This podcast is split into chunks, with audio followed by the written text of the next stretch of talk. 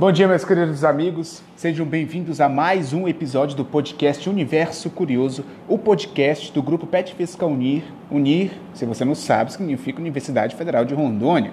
O episódio de hoje tem como título Dualidade Onda-Partícula. Obedes, roda a vinheta.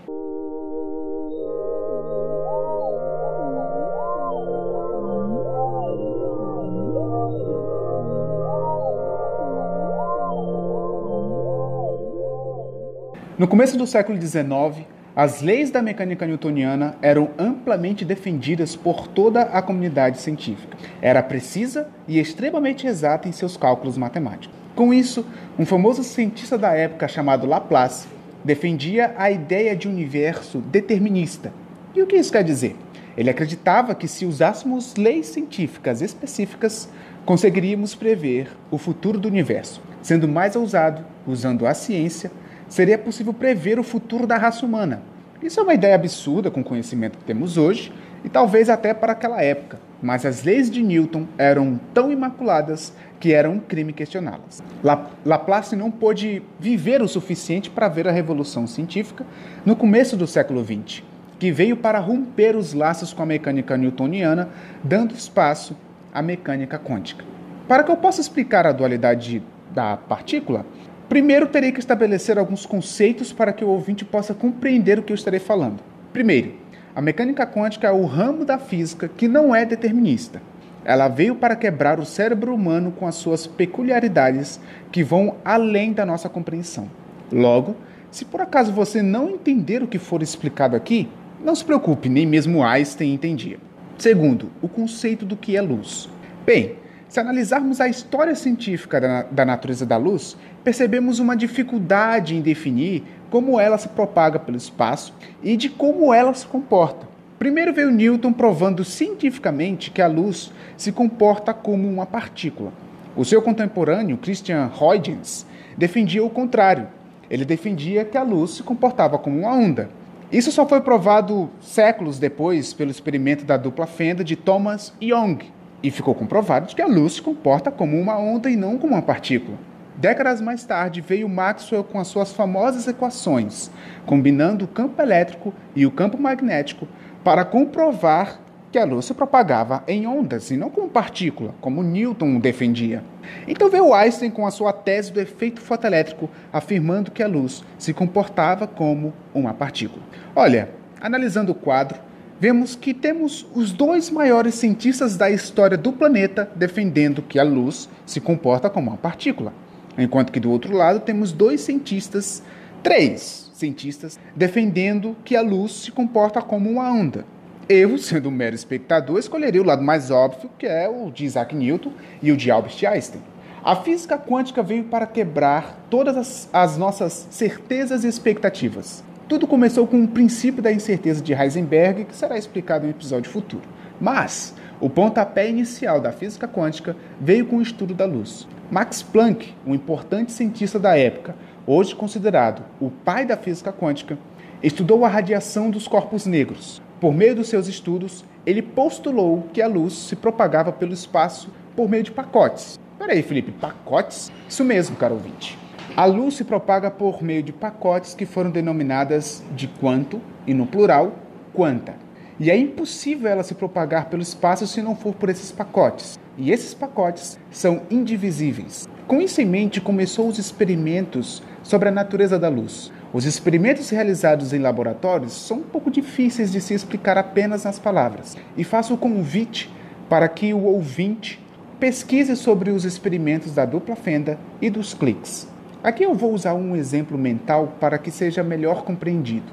Para o nosso experimento mental, precisaremos de dois detectores de fótons, dois semirefletores, uma galáxia, um quasar, o planeta Terra e uma distância de 6 milhões de anos-luz. Um semirefletor, para você que não sabe o que é, é um espelho que reflete a metade da incidência luminária que passa por sua superfície. A metade da incidência continua o seu trajeto, enquanto que a outra metade é refletida. Porém, os dois raios têm a mesma intensidade. Agora vamos para a explicação. A 6 milhões de anos-luz da Terra, há um quasar brilhando mais intensamente que o nosso Sol. A luz de sua estrela viaja todo esse trajeto para chegar ao nosso planeta. Contudo, no meio do caminho há uma galáxia, e isso faz com que parte da luz dessa estrela sofra uma distorção no espaço-tempo gerado pela sua gravidade e tome outro caminho mais curvo, mas o destino final continua sendo na Terra. Vamos imaginar que eu tenho um detector para cada trajeto que a luz toma. Coloquemos agora um dos semirrefletores próximo ao quasar. Perceba, o fóton é um pacote e passa por um semirrefletor que divide o feixe de luz. De acordo com a física quântica, é impossível dividir o quanto.